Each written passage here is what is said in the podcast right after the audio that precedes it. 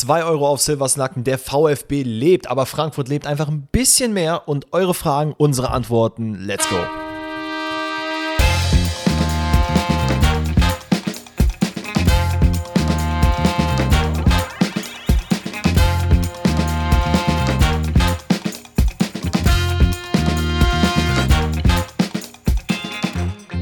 Grüezi alle miteinander, herzlich willkommen zu einer neuen Episode Pfosten rettet. Heute zum DFB-Pokal Halbfinalrückblick zu euren Yes.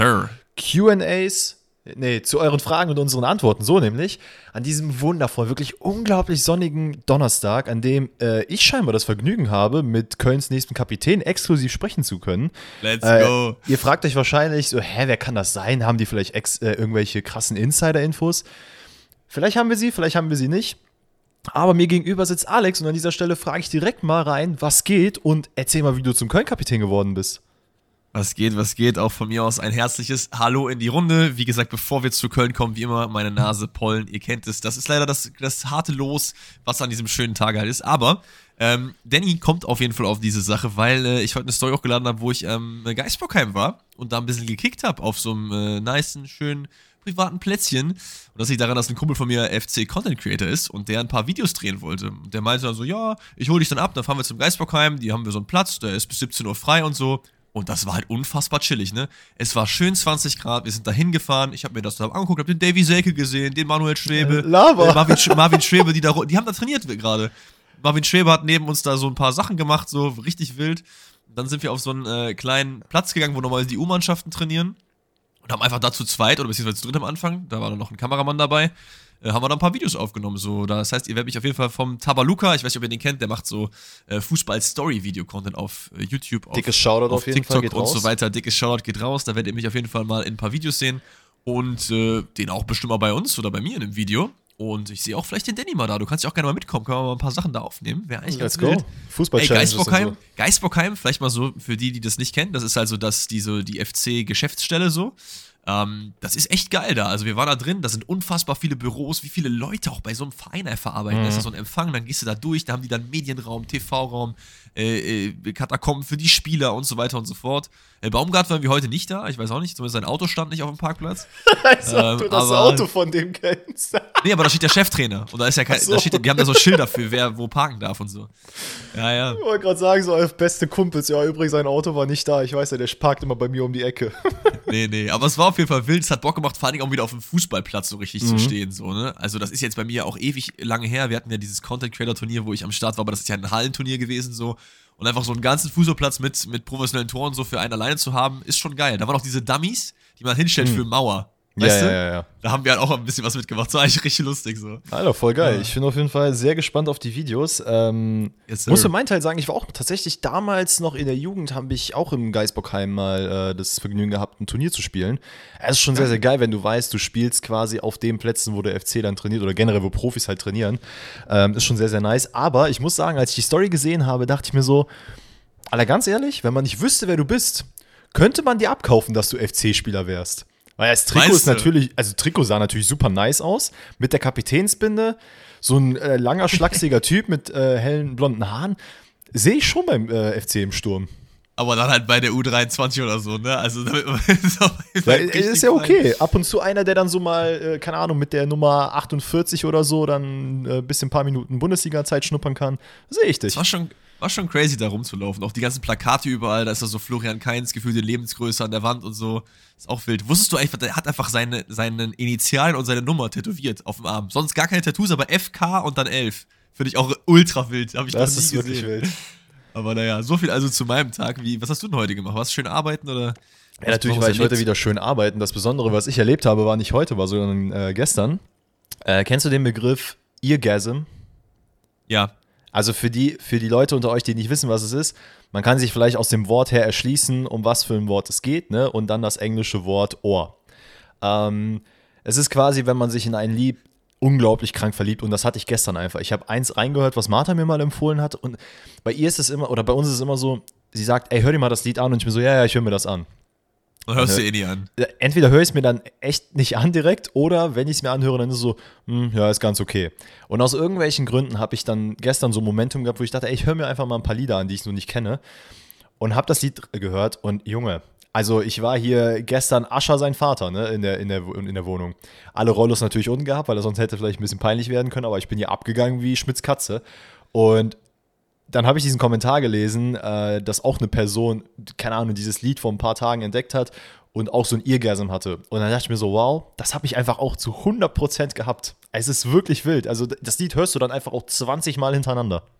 Ja, abgegangen wie Schmitz Katze ist, glaube ich, eine perfekte Überleitung zum äh, DFB-Halbfinale. Ich würde sagen, wir starten erst mit dem auf dem Papier auf jeden Fall, was die Highlights und die Spielverteilung angeht, etwas langweiligeren äh, DFB-Pokal-Halbfinale, nämlich äh, Freiburg gegen Leipzig. Mhm. Aber, äh, weiß ich nicht, also es soll jetzt nichts gegen Freiburg sein, aber ihr wisst es, ne? Das andere Spiel war halt spannend, das war eher weniger spannend, was aber auch, ähm, ich, ich würde schon sagen, zu erwarten war. Also ich habe mir schon im Vorhinein gedacht, dass ähm, gerade weil es bei Frankfurt nicht gut läuft, bei Stuttgart aber schon, dass das eher die ausgeglichenere Partie werden könnte und dass halt Leipzig wahrscheinlich äh, Freiburg nicht abfertigen wird, aber doch relativ äh, ungefährdet da weiterkommen wird. Hattest du da andere Erwartungen dran? Mm, um ehrlich zu sein, ja. Ich habe äh, ehrlicherweise Echt? gedacht, dass Leipzig äh, ein bisschen Schwierigkeiten bekommen wird, ins Spiel reinzukommen. Ähm, gerade weil Freiburg ja eigentlich schon für ihre Defensivarbeit bekannt ist, gerade wenn sie halt, ich meine, wir reden oft der, im Bundesliga-Rückblick darüber, dass uns das, die Spielweise nicht zu 100% gerade liegt und man auch bei Freiburger sich ein bisschen das Gefühl hat, dass es abflacht zum Ende der Saison hin. Aber ich dachte, okay, back-to-back -back jetzt, ne? also man hat jetzt quasi das Finale äh, aus dem letzten Jahr und man spielt halt jetzt zweimal hintereinander und man will Leipzig nochmal so richtig wehtun, ähm, gerade weil es ja auch um eigene, ja, um einfach um die eigene Mentalität geht und dann auch in der Bundesliga eben noch um die Champions League-Plätze habe ich echt gedacht, okay, die werden sich jetzt rächen auch für das Finale aus dem letzten Jahr. Aber ja, wir wurden Lügen gestraft. Also das, was da teilweise von Freiburg gezeigt wurde, ähm, gerade im Defensivdepartement, genau. was du ja gerade angesprochen hast. Ne? Also das war teilweise Ah, will ich jetzt hier ein böses Wort im Mund nehmen? Ich sage, ich sag, es war bodenlos, weil es war teilweise schon bodenlos. Es war also, wirklich desaströs, habe ich mir hier aufgeschrieben. Hat, hat, hat, halt teilweise echt komplett gefehlt. Man muss aber auch sagen, so, so schlecht halt Freiburg hinten war, so gut war halt auch Leipzig vorne mit einem überragenden ja. Danny Olmo, der wirklich Man of the Match in meinen Augen gewesen ist, auch wenn, ich glaube, Schoboschleit zwei Tore gemacht hat, ja genau. Ja. Äh, keine Ahnung, ich habe drei aufgelegt oder so, generell eine super solide Partie gemacht. Und Leipzig war hier in diesem Spiel leider, muss man sagen. Ich hätte auch sehr, sehr gerne Freiburg gegen Frankfurt oder Freiburg gegen Stuttgart im Finale gesehen. Freiburg-Stuttgart wäre auch geil gewesen, mhm. weil es auch eine Art Derby ist wegen Süden und so. Ja. Ähm, ist hier Leipzig verdient weitergekommen mit äh, 5 zu 1 letztendlich. Das ist halt das auch Heftige. ein bisschen ne? hoch ist. Ne? 5-1 finde ich halt auch sehr wild. Ähm, ich meine, aus Freiburger Sicht hat man natürlich die erste Halbzeit leider komplett verpennt. Wir gehen natürlich gleich auf die Highlights ein, aber mal um das Spiel so ein bisschen äh, grob anzufassen. Es ist jetzt auch in der zweiten Halbzeit, hat man schon gesehen, dass Freiburg auf jeden Fall den Willen hat, nach vorne zu gehen. Man hat durch die Einwechslung von Grifo auf jeden Fall ein bisschen mehr Stabilität bekommen. Das äh, Experiment, wenn man es so nennen will, CD hat leider nicht so gut funktioniert. Äh, wurde ja auch dann relativ früh ausgewechselt. Und man vergibt halt das Spiel so in der ersten Halbzeit. Wie du hast es gerade angesprochen, natürlich sehr, sehr starke Leipziger im Offensivspiel, die eigentlich, wie soll ich sagen, die, haben gar nicht so viel krass Kompliziertes gemacht. Ähm, die haben halt natürlich den Fußball gespielt, den sie immer, also immer spielen, versuchen sehr viel Druck zu machen, dann schlagartig nach vorne diesen Über äh, Überfallsfußball zu spielen. Und dann gab es halt diese ein, also ein, zwei Situationen, in denen man es ganz gut erkennt wo Freiburg so schlecht positioniert ist, dass quasi, ich weiß gar nicht, wie ich das in Worte fassen soll, damit das auch jeder versteht, aber quasi so ein Querball von außen in die Mitte kommt und da dann entweder in Kunku, Schoboslei oder äh, Henrichs auch steht und die dann einfach je, wirklich allen Platz der Welt haben, um dann eben die Tore zu machen. Und Freiburg hat es überhaupt nicht in den Griff bekommen. Nee, absolut nicht. Ich habe mir auch exemplarisch, das kann man, finde ich, sehr, sehr gut am 4 zu 0 sehen. Deswegen werde ich da nochmal was zu sagen, wenn wir dann mhm. beim 4-0 sind. Wir können aber gerne erstmal die, die ersten drei Tore, die auch alle lupenreine Tore eigentlich waren, äh, durchgehen. Ähm, es ist aber auch so ein bisschen, es hat halt nicht so gewirkt, als müsste Leipzig halt einfach viel machen, um in diese Position halt zu kommen. Ne? Es war gefühlt einfach One-Touch, One-Touch, One-Touch. Einer war durch, hat dann abgeschlossen, dann war der halt nicht drin, dann der nächste war aber dann drin und dann hat man halt einfach mir diesmal 4-0 geführt, wenn man das achtmal gemacht hat. So. Was, halt, was halt vielleicht noch hinzukommt, ist, also man hat aus Leipziger Sicht, finde ich, ein bisschen Glück, dass das in den ersten Minuten, weil es hätte in meinen Augen so oder so ausgehen können, weil die ersten zehn Minuten waren schon wirklich ein wildes Hin und Her und keiner hat sich irgendwas ja. geschenkt und man hat richtig gemerkt, der Druck besteht auf beiden Seiten, so schnell wie möglich das 1 zu 0 zu machen. Ähm, und das hätte natürlich auf Freiburger Sicht auch passieren können. Ich glaube, es ist äh, Doan, der dann auch einen ganz guten Abschluss hat, äh, bevor das 1-0 fällt. Ja, und dann geht es halt relativ schnell. Ich, hab, ich kann mich noch daran erinnern, denn ich war, glaube ich, im Auto unterwegs und habe es noch gehört Ähm, hab dann natürlich, also ne, ich habe Radio angehabt, hab dann alles ausgemacht, bin nach Hause gegangen. Äh, das waren dann, keine Ahnung, lass es 20 Meter sein oder so. Hab dann meine Sachen hier ausgepackt. Das heißt, insgesamt fünf Minuten, glaube ich, das Spiel nicht gesehen. Mach den Fernseher an und sehe einfach ein 2-0 und frag mich einfach, wie, wie konnte das passieren? Also, das, was ist da passiert, bitte? Erkläre ich dir. Es ist beim 1-0 eine Flanke von einem Kunku, der versucht irgendwie in der Mitte zu finden. Die rutscht aber dann durch und da merkt man halt so dieses so ein bisschen Unkonzentriertheit. Mhm. So, die Flanke ging vorbei. Man guckt noch, wie man sich sortiert. Halstenberg flankt dann einfach rein und wenn Dani Euro per Kopf trifft, der Mann ist ein Gott mit dem Ball am Fuß, aber dann ist irgendwas falsch gelaufen und relativ unbedrängt halt auch. Schließt er sich da irgendwie im Strafraum irgendwie weg, setzt den Ball dann ganz gut für, äh, ganz, was heißt ganz gut, aber ganz schlimm für Flecken, sehr gut im Tor unter, sodass dieser Mann halt keine Chance hat das ist also wieder die, die angesprochene Zuordnung von eben. Beim 2 zu 0 ist es dann eine schöne Kombination zwischen, ich glaube, Werner, dann Olmo und dann ist Hendrichs frei vom Tor, der das natürlich auch dann gut macht, aber es sind halt zwei Pässe und man ist halt einfach an der Viererkette vorbei, gefühlt komplett ohne Gegenwehr. So. Das, das Verrückte ist halt vielleicht noch kurz, beim 1-0 ist es, also da müssen wir halt Sidia nochmal erwähnen, ne, äh, gerade eben schon erwähnt, der wurde ja dann auch äh, im Nachgang ausgewechselt, weil das wirklich desaströs ist. Da gibt es halt keinerlei Ausrede, weswegen er mit Olmo nicht den Zweikampf führen soll. Er ist schon bei dem ersten Ball von Nkunku so ein bisschen, also er kommt ein bisschen später in den Strafraum, weiß noch nicht so richtig, was er tun soll. Und bei der Halzenberg-Flanke hat er halt klar die Positionierung, du musst bei Olmo bleiben und vernachlässigt das halt leider so ein bisschen. Beim 2-0, du hast es gerade angesprochen, dieses ähm, ja, vogelwilde Verteidigen auch. Ich habe zum Beispiel mir, also ihr müsst halt wissen, ich habe mir tatsächlich für das Spiel jetzt nochmal Screenshots gemacht, einfach damit ich diese Situation nochmal besser vor Augen, mir vor Augen führen kann. Also es ist zu einem, dass du halt krank viel Räume zwischen den einzelnen Ketten hast, aber auch innerhalb der Ketten, aus Freiburger Sicht.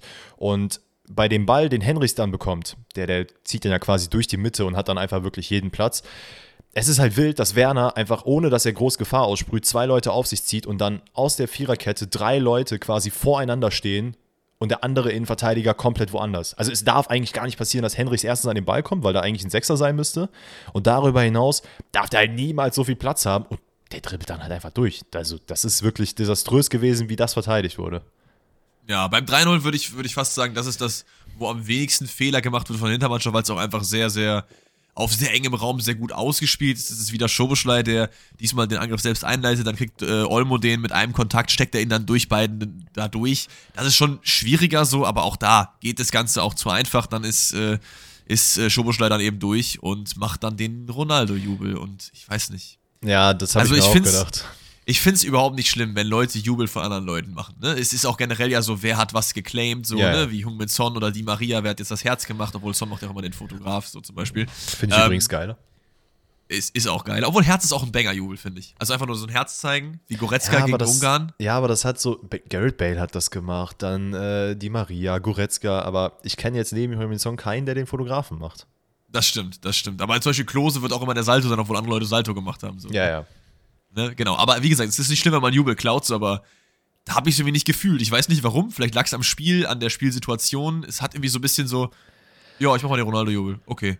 Ja. Weißt du, ich, ich, kann dir direkt zwei, drei andere Sachen sagen, wo es halt geiler war von anderen Spielern. Dieser, wer war das? War das, wer war das nochmal, der bei Brücke den Jubel gemacht hat? Gegen Real Madrid, wo Ronaldo schon nicht mehr da war. Im CL Gruppenspiel. Ja. Da hat auf jeden Fall ein Mann einen Doppelpack gemacht und dann den Ronaldo-Jubel gemacht. Ja, das war halt voll geil, weil ich mir dachte so, ey, im Santiago Bernabeo so, Ronaldos äh, äh, Hausflur quasi, äh, machst du das dann. Das vor kurzem halt auch noch Rodrigo, so. ne? Beim Stimmt, Spiel Rodrigo gegen Liverpool? Was gegen ja. Liverpool? Ich glaube gegen Liverpool. Ja, ich hab's, ja. muss aber auch sagen, ich habe es nicht so richtig gefühlt. Das ist, vielleicht liegt es daran, dass ich äh, die Kombination Soboslai und Leipzig nicht so fühle. Ähm, ja, vielleicht. Das könnte vielleicht einer der Gründe sein. Aber ganz kurz, du hast gesagt, es ist äh, kein Fehler gewesen äh, von den Freiburgern. Würde ich jetzt nicht zu 100% mitgehen, ähm, okay. denn es ist da, glaube ich, Höhler in der Situation. Höhl, warte mal, ich verwechsel die zweimal. Höfler ist ja. nicht der Stürmer oder doch der Stürmer? Höhler ist der Stürmer. Höhler ist der Stürmer, dann war es Höfler. So, der Mann Richtig. nicht mit den langen Haaren, sondern mit den kürzeren Haaren. Der dann leider ein bisschen sehr würder verteidigt. Also der, das ist halt sehr, sehr leichtes Spiel. Es sieht grundsätzlich nicht nach einem Fehler aus, aber dass das Spiel überhaupt so leicht mit zwei, drei Doppelpässen überhaupt äh, gemacht werden kann, das darf halt nicht passieren. Soboslai bringt ja quasi den Ball selber nach vorne, bringt dann rüber auf Olmo, wie du gesagt hast, und steckt ihn dann sogar noch gewollt Ginter durch die Beine und Soboslai darf halt einfach durchlaufen. Also da ist halt gar keine richtige Mannorientierung, man weiß gar nicht, wer wen verteidigt.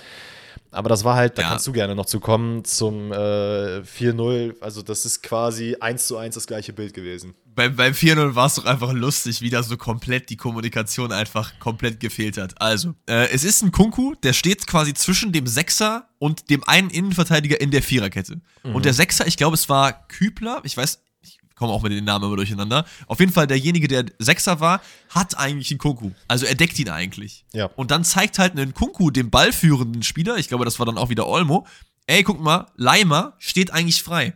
Und Kübler sieht halt, dass ein Kunku auf Leimer zeigt und so, ah ja, Leimer ist frei, geh ich mal, glaube ich, zu Leimer, lässt halt dann den Kunku komplett alleine und die, die anderen Boys in der Innenverteidigung waren dann auch komplett alleine, weil er war halt dann schon durch.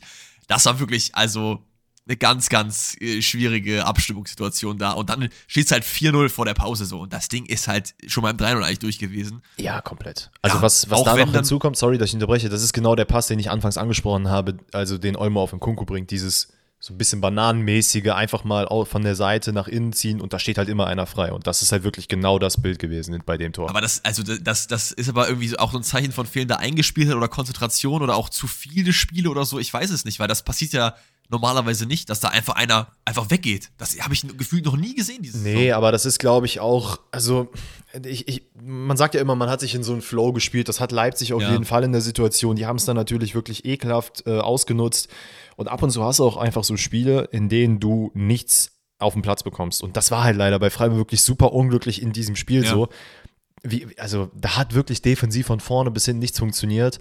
Ähm, das hat sich auch in der zweiten Halbzeit leider ein bisschen gezeigt, äh, allerdings auch wiederum ein bisschen weniger, weil Leipzig einfach auch ein bisschen zurückgeschraubt hat und gesagt hat, ey, hör mal, wir stehen schon die 4-0 vorne, was sollen wir hier noch groß machen?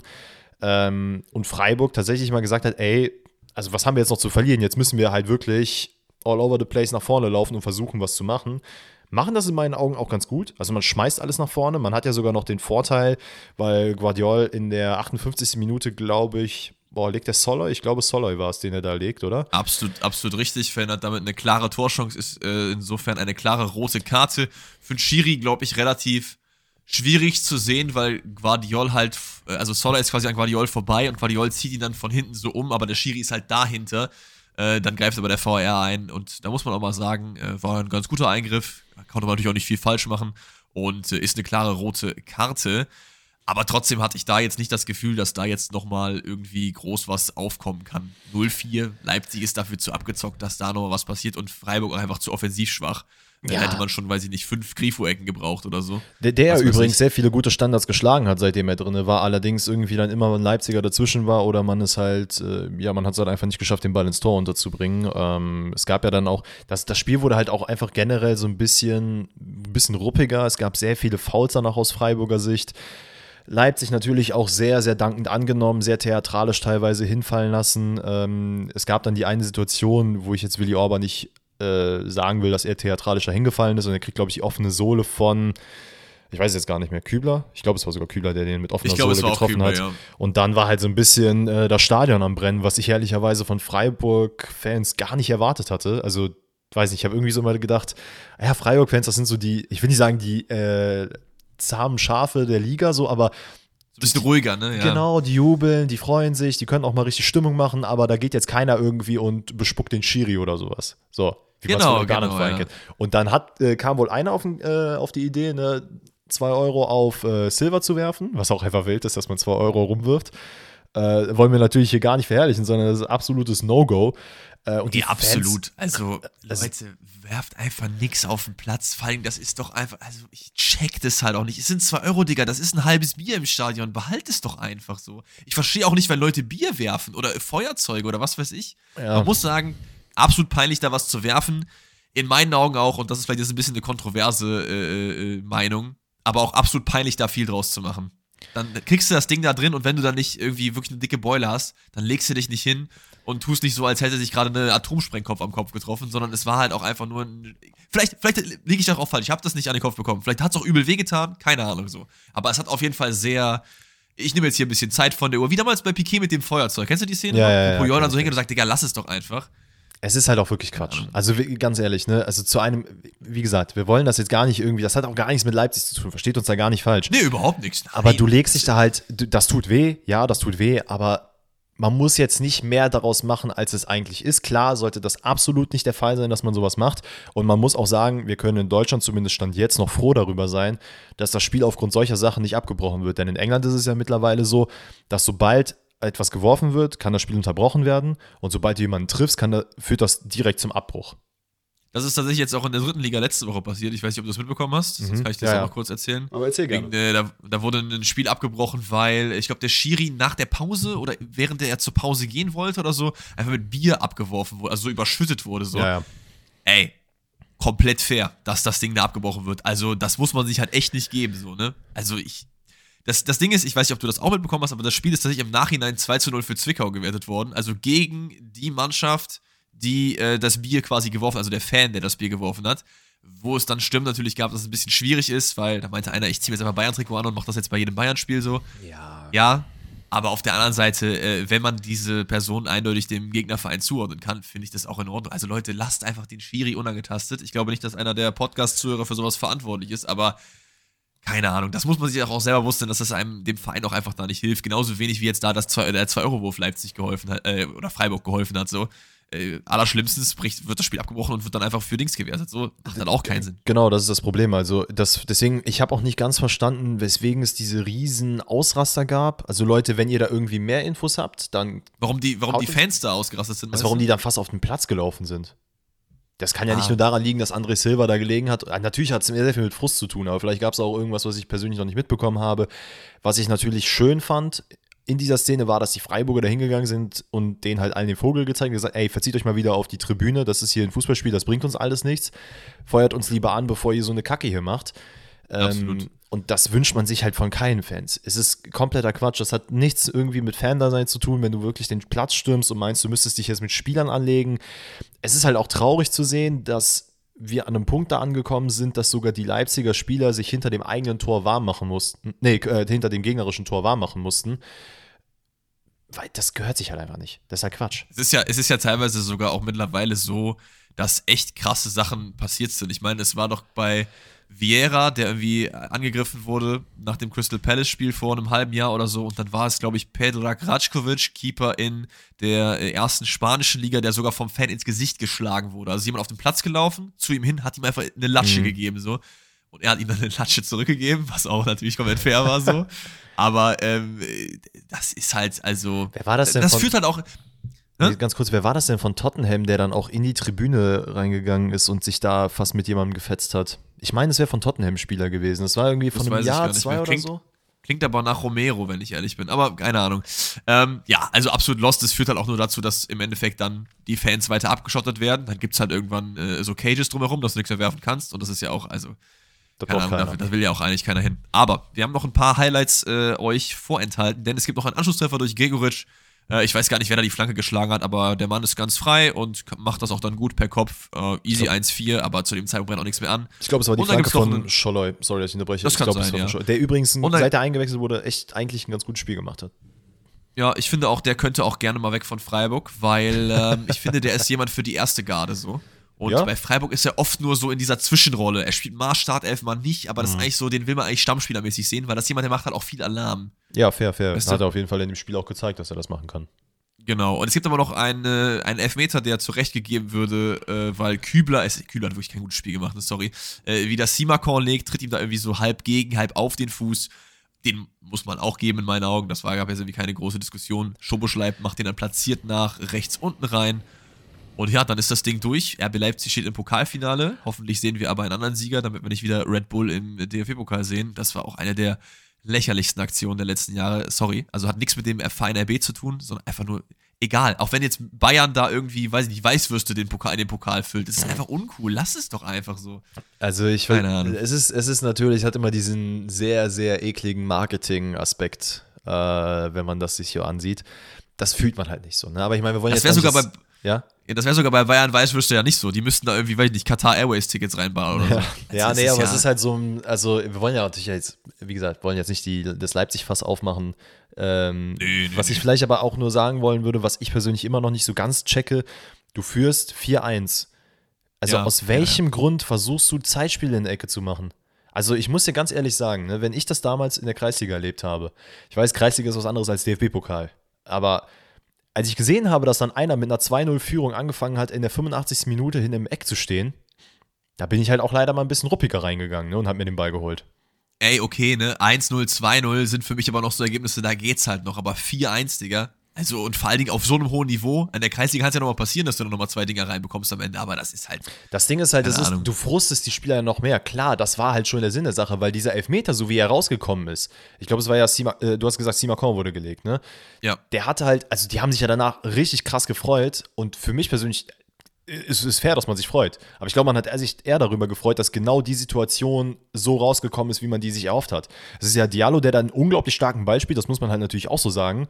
Und Simakon weiß ganz genau, okay, es kommt jetzt einer, ich muss mich nur richtig drehen. Das ist basically die Adeyemi-Geschichte. Äh, und wir hatten hier mal wieder ein Beispiel von einem vernünftig eingesetzten Silencer. Ne? Wir sind beide nicht die größten Schoboschlei-Fans, aber dass er danach zu den Freiburg-Fans gibt und den Silencer macht, die eben halt 2-Euro-Stücke äh, raufgeworfen haben, das ist halt mal wieder eine geile Anwendung, sage ich dir ganz ehrlich. Das also hat doch nichts mit Leipzig zu tun. Das, äh, finde ich, äh, hat er gut gemacht.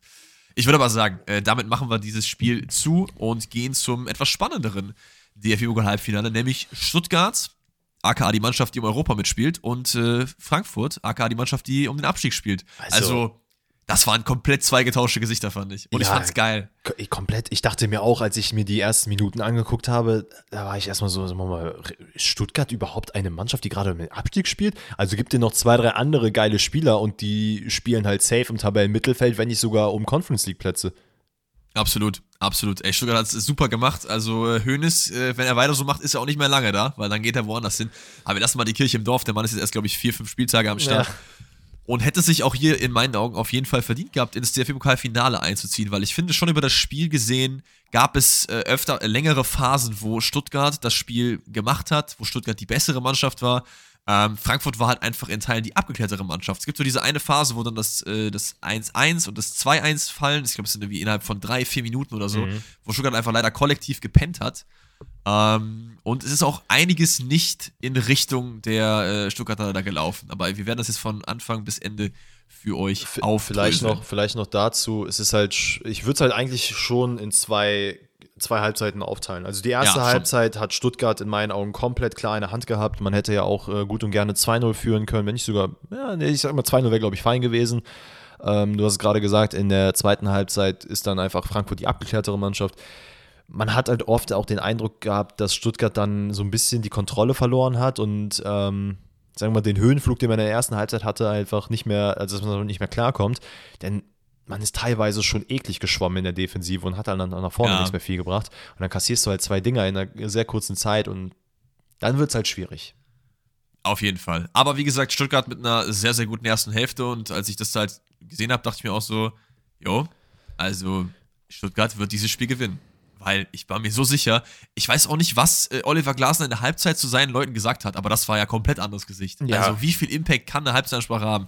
Wir gehen aber erst mit dem 1 zu 0. Es ist Anton, der einen Superpass über die rechte Außenbahn spielt auf Joscha Wagnermann, der dann nicht richtig angegriffen wird. Und ich glaube, es ist halt, natürlich wieder fehlt die Zuordnung, aber wir müssen hier auch, auch glaube ich, über Thiago Tomasch reden, der sich da irgendwie so richtig nice wegstiehlt. So im Rücken, im Rücken der Abwehr einfach. Dass halt keiner mehr auf dem Schimmer, dass er eigentlich da gerade steht, wo er steht. Und auch das Finish dann. Also, Junge, Trapp, war, alle haben auf gespielt. lange Ecke spekuliert und er zieht einfach richtig rotzfrech in die kurze Ecke ab, in den Pfosten. Das Ding ist drin, die Arena explodiert und Stuttgart ist hier zu Recht 1 zu 0 vorne. Also, meine Reaktion, als ich das gesehen habe, war einfach nur so ein Boah! Leck mich am Brett, wie hat er den denn gemacht? Der hat ja so, also ich muss ganz ehrlich sagen, ich als Zuschauer hab gedacht, der schießt den ins lange Eck und dachte mir so, ey, what the fuck, Alter, wie hat er den denn jetzt reingemacht? Das ist ja übelst geil. Ja, ähm, Mann, voll.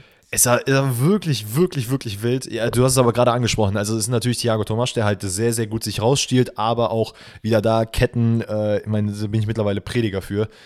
Zu große Lücken, gar keine Orientierung. Es ist Rode, der dann äh, Thiago Tomasch so ein bisschen hinterherläuft aus dem Mittelfeld. Ich, ich weiß gar nicht, wer das da noch war, Kamada oder Tuta oder so, die dann halt noch also quasi Mittelfeld positioniert waren, die ja nicht richtig zugeordnet waren.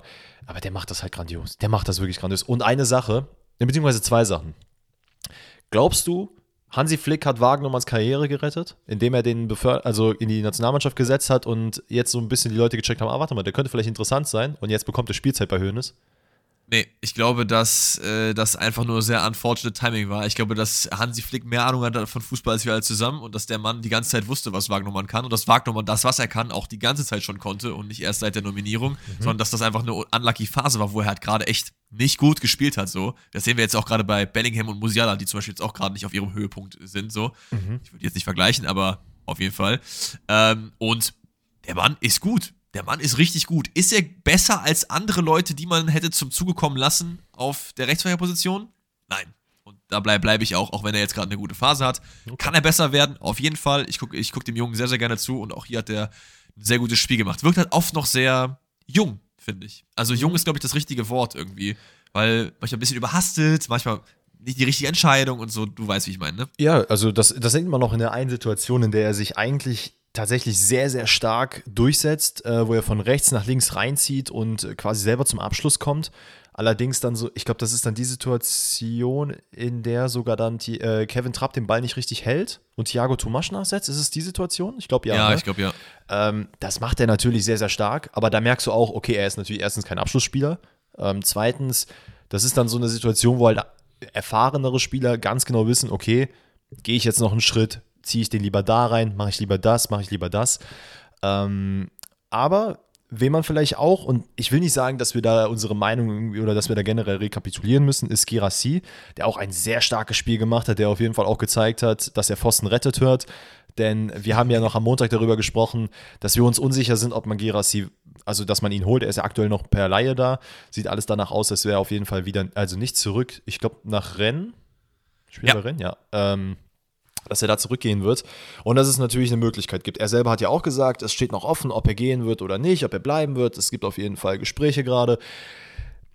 Und er hat zumindest gezeigt, wie wichtig er für das Stuttgarter Spiel ist. Du kannst halt bei dem wirklich, genau wie bei Ajok, den Ball einfach nach vorne pöllen und irgendwie kriegt er den schon. Ähm, es ist natürlich wünschenswert, dass das so bleibt.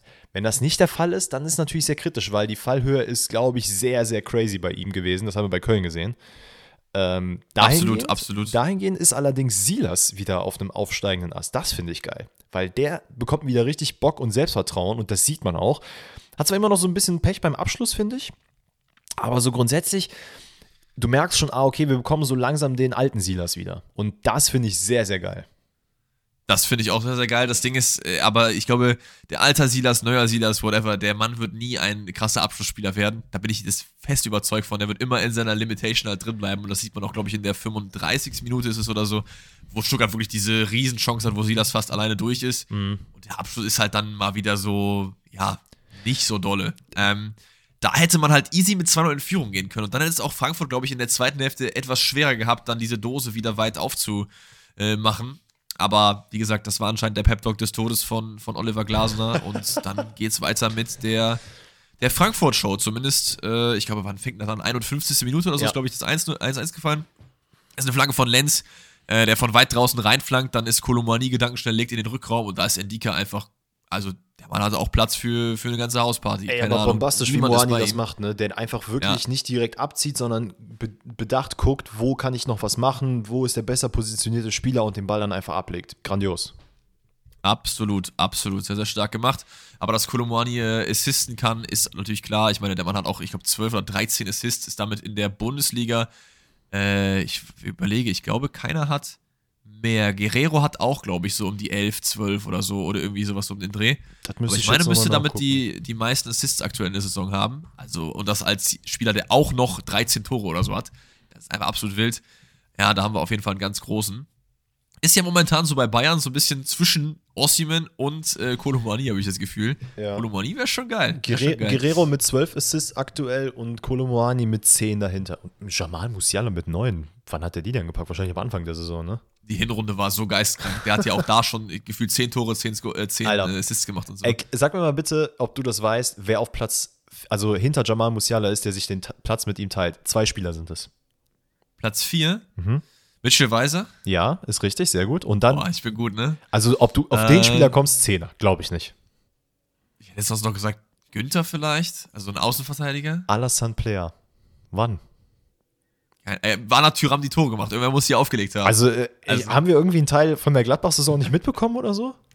Ich weiß nicht, wir sind auch, glaube ich, gerade sehr in unserem Gladbach-Hate-Film, weil wir den Fußball, den die spielen, halt nicht so äh, feiern. Aber wir feiern auf jeden Fall, was in dem Spiel noch passiert ist. Deswegen gehen wir wieder zurück. Wie gesagt, drei Minuten später, nach dieser äh, Kolomani Indika Co-Produktion, ist es äh, Kamada, der einfach überhaupt gar nicht angegriffen wird. Keiner geht richtig hin, zieht einfach mal ab. Den kann man halten von Bredlo. Ja. Ich würde nicht von einem Torwartfehler sprechen, weil er schon sehr in die Ecke ist. Es sieht ein bisschen unglücklich aus, weil er hat die Hand eigentlich am Ball, nicht genug Körperspannung, was weiß ich. Aber es ist, es ist einfach dieses, also der, der Zweikampf mit Anton, der zeigt es schon eigentlich, wie viel Probleme Stuttgart in der zweiten Halbzeit hatte. Dass man nicht mehr abgeklärt in die, in die, in die äh, Zweikämpfe geht, nicht mehr bissig genug. Und dann passiert ja halt auch als Torwart, dass du dann merkst, okay, irgendwie das blättert sich so ein bisschen ab, man, man verliert so ein bisschen die Kontrolle und dann verlierst du natürlich auch das Selbstvertrauen. Da kann sowas passieren. So, und dann kommt eine Szene, ich bin kein Stuttgart-Fan und ich finde Frankfurt eigentlich auch ziemlich geil, ne? Aber als ich das gesehen habe, habe ich wirklich geschrien. Beide Ecke.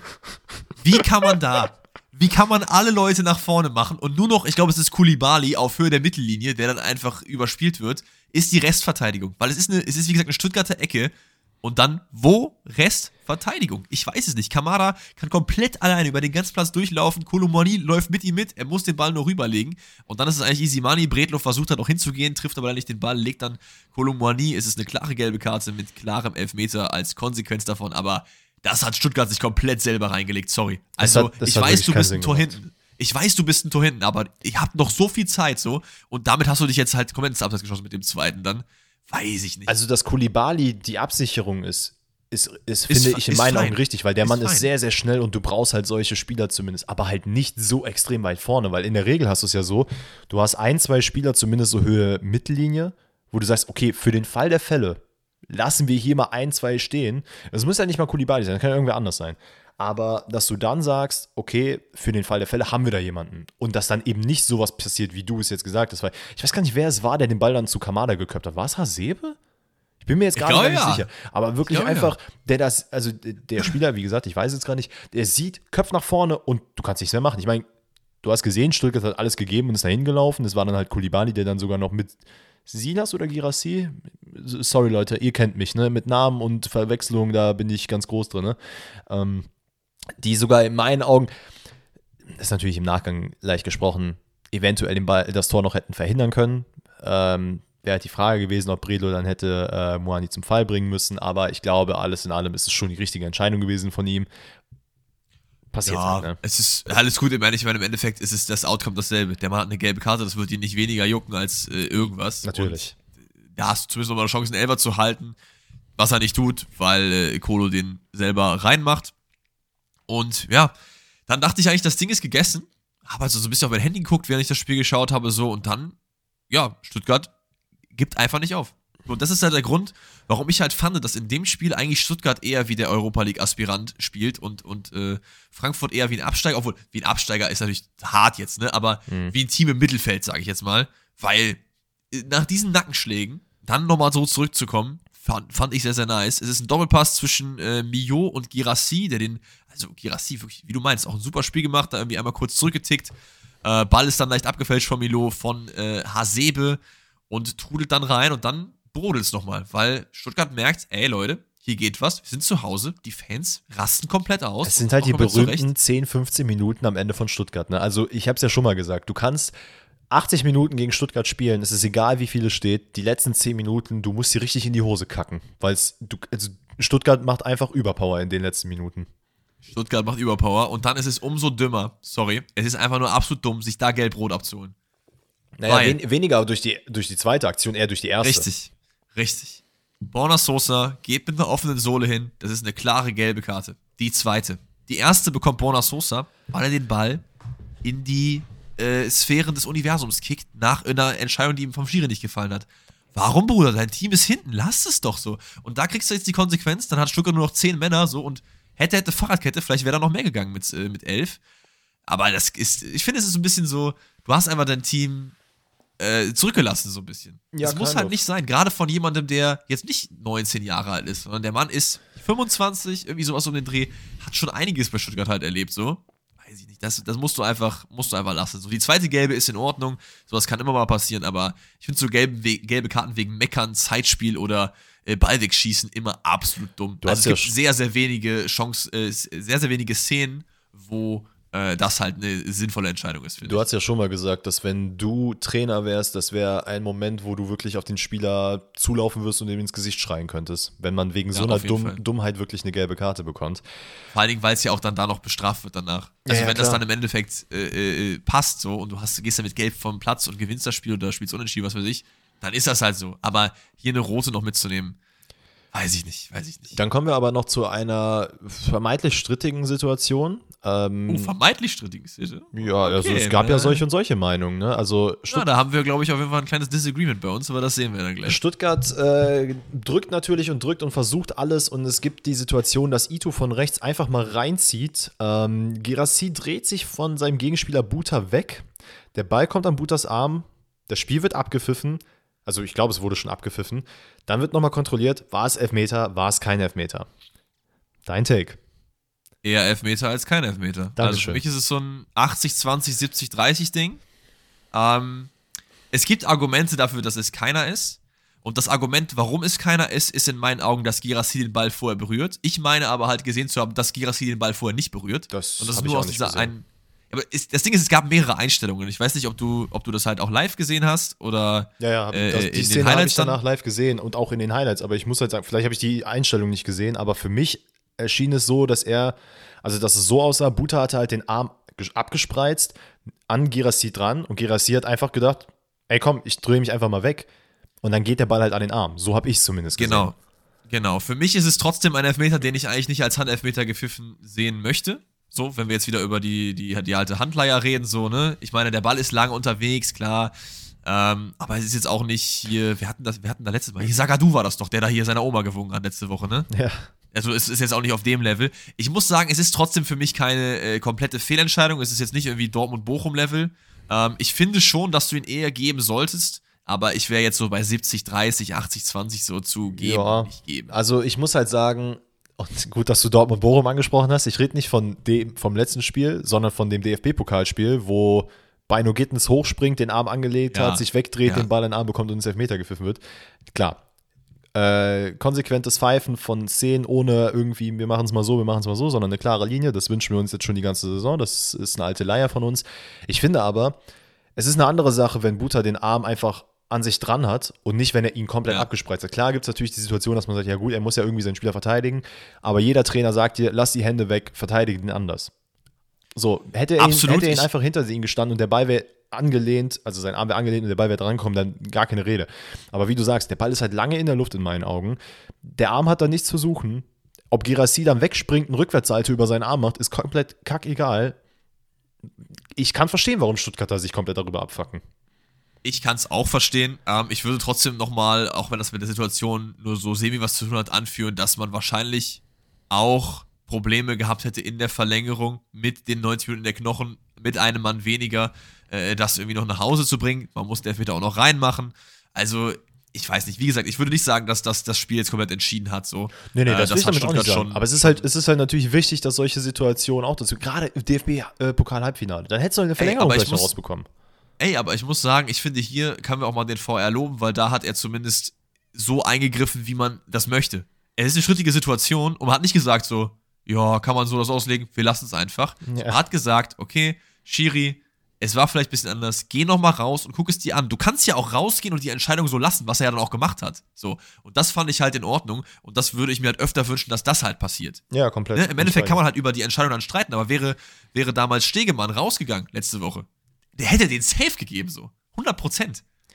Ey, ich meine, deswegen, äh, deswegen würde ich jetzt sagen, und ich weiß, ich nehme dir wahrscheinlich die Überleitung damit weg, aber nö, nö. wenn wir jetzt gerade sowieso schon beim VRR sind und wir damit den DFB-Pokal äh, mehr oder weniger abgeschlossen haben, zumindest für diese Woche, haben wir euch natürlich die Frage gestellt, ob wir oder ob wir es generell geil finden, wenn es zum Beispiel eine Art Challenge gibt. Heißt, VRR-Überprüfungen, die vom Trainer gefordert werden, vielleicht einmal pro Spiel, vielleicht einmal pro Halbzeit, wie auch immer.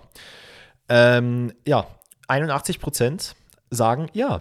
Wir haben insgesamt, insgesamt knapp 300 Leute jetzt mitgemacht. Ne? Also Leute immer fleißig bei den äh, Umfragen mitmachen und Kuss an jeden, der jetzt schon mitgemacht hat. Ähm, ja, das ist auf jeden Fall ein deutliches Bild, würde ich sagen. Es gab eine kleine Menge, die gesagt hat, na, vielleicht mal lieber ein anderes Mittel. Das steht halt jetzt offen. Aber scheinbar hört Kicker und alle anderen DFL- und DFB-Leute auch äh, Pfosten rettet, was natürlich sehr schön ist, weil ihr das immer schön äh, teilt und Liebe da lasst. Shoutout geht raus. Ähm, und ja, ich muss nach wie vor sagen, ich finde es geil, dass das jetzt so langsam äh, Welle schlägt. Und es gab jetzt auch schon Konzepte, wie es eventuell aussehen könnte, wie es funktionieren kann. Ich weiß zwar nicht ganz, was es da für große Konzeptüberlegungen gibt, weil es ist eigentlich relativ einfach. Mach es oder mach es nicht. Ja, du musst das ja irgendwie mitteilen. Du musst halt dann ja überlegen, wie machen wir das. Geht man dann zum vierten Offiziellen? Äh, Gibt es dann irgendwie Mach einen Buzzer. einen Knopf, ja, einen Knopf, den man drücken kann, genau, irgendwie sowas. Aber das ist ja dann auch wieder, dann muss es überall den Buzzer geben. Dann fragt man sich, okay, ab wo machen wir das? Ab der zweiten Liga, ab der dritten Liga, ne? Also in welchen Wettbewerben? Es gibt da ja schon konzeptuelle Überlegungen. So viel muss man der äh, DFL auch lassen oder wer auch immer das da organisiert, ne? Es ist okay. Die, weißt du, was die machen sollen, Danny? Die sollen lieber lange darüber nachdenken und es dann richtig machen, als dann zwei Tage darüber nachzudenken und es dann halt scheiße zu machen. So, ja, das gilt übrigens aber nur bei äh, Regionalliga-Spielen, aber auch nur, wenn ein Verein mit B im Namen dabei ist. So toll. Also, weiß ich nicht. Ich will halt nur nicht, dass es dann heißt, wir haben jetzt zwei Jahre überlegt, um dann zum Entschluss zu kommen, das kriegen wir nicht Zwei hin. Jahre. Ja, nee, aber guck mal, du, das ist ja das, das ist ja das Ding, was ich halt generell nicht verstehe. Weil guck mal, wie, wie viel wir schon über den VRR reden. Ich weiß nicht mal, wie lange der jetzt schon besteht. Wie lange gibt's den jetzt schon? Vier, fünf Jahre? Boah, lange. F fünf Jahre, sechs Jahre So. bestimmt, ja. Wir haben die gleiche Thematik, haben wir in der NFL schon auch seit 100 Jahren. Und da kriegt man es direkt von Anfang an hin zu sagen, ey, oder zumindest in den letzten Jahren zu sagen, okay, wenn wir eine Entscheidung haben, wir haben hier Mikro, jeder kann es im Stadion hören. Selbst das kriegt man ja nicht mal geschissen nach fünf Jahren. Und da frage ich mich halt, du hast jetzt schon praktische Beispiele in Sportarten, in denen es funktioniert. Guckst Ja. dir an, versuchst so schnell wie möglich zu machen. Wie gesagt, ich bin komplett bei dir. Nehmt euch Zeit, macht es dann vernünftig, aber macht es. Absolut. Aber ich freue mich, dass, dass äh, es VR-Abschaffung keine, kein Thema ist, sondern eher VR-Veränderung. Und das ist auch in meiner Meinung nach der Weg, den man gehen sollte. Das ist ein super Stilmittel, was nicht richtig eingesetzt wird und nicht richtig funktioniert. Ähm, ich will, dass aber weiter das bestehen bleibt und dann von mir aus eine Challenge, macht da irgendwie so ein generell äh, andere Regeln im Keller, was weiß ich. Von mir aus Ex-Profis, obwohl da haben wir auch schon drüber geredet, ist jetzt auch nicht so meins, aber wenn das Leute machen wollen, von mir aus, packt da von mir aus äh, Steffen, ne, Steffen Freund nicht. Keine Ahnung, irgendwen anders äh, in den Keller und dann sollen die das da entscheiden, was weiß ich. Da gibt es viele, viele Konzepte, irgendwie muss man was verändern. Ich würde aber sagen, äh, du hast die Überleitung wundervoll gemacht. Wir gehen nämlich rüber zu euren QA-Fragen, die ihr unter anderem über Spotify, aber auch in meinen Story-Sticker, ich muss mich nochmal hier in, an dieser Stelle herzlich entschuldigen. Ich habe es komplett vercheckt, denn ihr habt mir sogar heute Morgen geschrieben und ich dachte, ich hätte es gemacht. Habe ich aber nicht, deswegen kam heute der QA-Sticker bei mir in der Story ein bisschen später. Aber dafür lieben wir auch euch, dafür lieben wir unsere Pfosten-Reddit-Community. Ihr habt natürlich trotzdem einiges an Fragen eingesendet, sowohl über Spotify als auch über die Instagram-Story von mir. Und deswegen gehen wir jetzt rein zum zweiten Teil der Folge, nämlich eurem QA. Also, wir starten rein äh, mit der Frage von, jetzt muss ich mal einmal durchgucken, ob wir noch irgendwas zum DFB-Pokal haben. Ich glaube nicht, weil das haben wir nämlich alles abgearbeitet. War auch viel die Frage Handelfmeter, dies, das. Deswegen gehen wir rein mit der Frage vom lieben Selim oder der Selim, ich weiß es nicht. Ähm, glaubt ihr, die Hertha hat Chancen, direkt wieder aufzusteigen, wenn es wirklich runtergehen sollte? In der Bundesliga sieht es ja aktuell sehr danach aus, als wäre Hertha der Verein, der am ehesten als erster Absteiger bestätigt wird. Ich schaue nochmal gerade nach. Ich meine, es sind fünf Punkte. Es sind auch fünf Punkte. Man hat aus den letzten vier Spielen zero Punkte geholt und hat, äh, nee, sogar sechs Punkte Rückstand auf den Relegationsplatz, wo Bochum aktuell rangiert und nur noch vier Spiele zu gehen. Ist möglich. Auf jeden Fall wird es passieren. Auf jeden Fall nicht. Deswegen in meinen Augen geht die Hertha runter. Und Danny, glaubst du, die Hertha kommt wieder hoch oder nicht? Ich glaube, das große Problem bei der Hertha wird erstmal sein, dass man sehr, sehr viele Spieler verlieren wird. Ähm, und wir haben, wir haben es schon mal angesprochen, du hast natürlich jetzt schon ein bisschen gesehen, dass Dardai auch den einen oder anderen Spieler, ich habe leider jetzt seinen Namen vergessen, also es gab natürlich einen Gangham, der halt jetzt schon ein bisschen prominenter ist, würde ich mal behaupten, aber jetzt am Wochenende wurde auch nochmal ein Spieler eingewechselt, der auch aus der äh, Berliner Jugend kommt und das hat man, finde ich, im Letz-, in den letzten ein, zwei Jahren komplett verpennt. Das hat leider nicht so gut funktioniert, wie man sich wünscht, ähm, weil das hätte man nämlich machen sollen. Dadurch hätte man wahrscheinlich ein bisschen gestärkter in der zweiten Liga arbeiten können und vermeintlich die Chancen erhöhen können, dass man vielleicht wieder aufsteigt. Weil so musst du halt dir wieder eine Mannschaft, sagen wir mal, zusammenbasteln, ähm, gegebenenfalls zusammen kaufen irgendwie. Und das wird halt sehr, sehr schwer, weil ich glaube, viele von uns unterschätzen und wir natürlich auch eingeschlossen, wie wichtig es ist, dass du einen, funktionier einen, einen funktionierenden Kader hast, nicht vom Spielerischen her, aber auch einfach, dass der zusammenarbeiten will, dass sie Bock haben zu spielen. Mein Stuttgart zeigt es jetzt sehr, sehr gut. Die haben halt jetzt gerade, die hatten erstmal sehr viele Probleme, spielerisch das alles umzusetzen, sowohl defensiv als auch offensiv, haben aber jetzt es geschafft, sich als Mannschaft zu festigen und das also soll ich mal sagen, das blättert sich halt weiter darauf ab, dass du dann eben auch vernünftigen Fußball spielst. Und ich glaube, das könnte bei der Hertha sehr, sehr, sehr, sehr schwer werden. Andererseits hat man natürlich dann auch Wobei, nee, so viel krasser finanziellere Mittel bin ich jetzt ganz blauäugig, aber glaube ich, hat man nicht. Gerade wenn man gerade mal so die erste äh, Liga-Lizenz bekommen hat. Ich glaube, das wird ein bisschen dauern bei Hertha. Das wird nicht im ersten Jahr direkt wieder nach oben gehen. Ja, absolut. Äh, zumal ich habe ein ganz, ganz nice Snippet aus der Broski-Show gesehen, da war nämlich Peter Neururer zu Gast, der, der mal mit diesem Mythos, wir regenerieren uns in der zweiten Liga und dann geht es wieder nach oben, äh, aufgeräumt hat wo er halt auch so meinte, Leute, es regeneriert sich keiner in der zweiten Liga. Du hast halt kein Geld, weil du die Fernsehgelder viel, viel weniger sind so und generell sind das alles Vereine, die jetzt nicht irgendwie finanzstärke Investoren dahinter haben. So, es ist ein absoluter Kampf. Du hast unten Mannschaften, die quasi seit zwei, drei, vier Jahren einen Kader versuchen zu formen, um diesen Sprung in die erste Liga zu schaffen, gehst aber runter und verlierst eigentlich all deine Leistungsträger. Mhm. Das Ding, was für die Hertha spricht, ist die Jugend, denn ich finde, Hertha hat immer noch, wenn du jetzt mal so in den Kader guckst, es war übrigens Ibrahim Masa, der eingewechselt Dankeschön. wurde am Wochenende 17 Jahre alt, spielt bei der U19 äh, als Stürmer aktuell. Ähm, du hast immer noch echt einiges an Leuten, wo ich sage, die haben Potenzial, die haben aber auch jetzt schon eine gewisse Klasse, jetzt nicht Maser, sondern auch, wie du halt meinst, Gangkamp zum Beispiel, äh, Scherhand oder so, die vielleicht auch runtergehen würden in die zweite Liga, um den Verein wieder nach oben zu ziehen. Geht Hertha direkt wieder hoch? Mein Call wäre nein, mhm. ähm, weil ich einfach glaube, dass es andere Vereine gibt, die äh, nach oben kommen könnten. Wir haben immer noch einen HSV, der es vielleicht die Saison nicht wieder schafft und der auch noch am Start ist. Äh, es kommt sonst noch wer anders mit runter. Schalke, Bochum, Hoffenheim, so. Es ist schwierig. Es gibt zwei Spots und wir haben alle gesehen, äh, wie viel Probleme es teilweise gibt. Der einzige Verein, der mir jetzt in den Sinn kommt, der es wirklich konstant geschafft hat, runterzugehen und gefühlt auch direkt wieder hoch, ist der erste FC Köln. Also der ist ja gefühlt immer ein Jahr runter, nächstes oder übernächstes wieder hoch. Ne? Da muss man aber auch sagen, halt Köln, halt Köln hat es halt auch immer wieder geschafft. Man hat natürlich auch immer wieder Leistungsträger verloren, aber man hat im Grunde genommen den Kern schon zusammengehalten. Und das ist das, glaube ich, das größte Problem, was Hertha einfach hat, weil man hat, wir haben, wir haben auch schon ein paar Mal darüber gesprochen.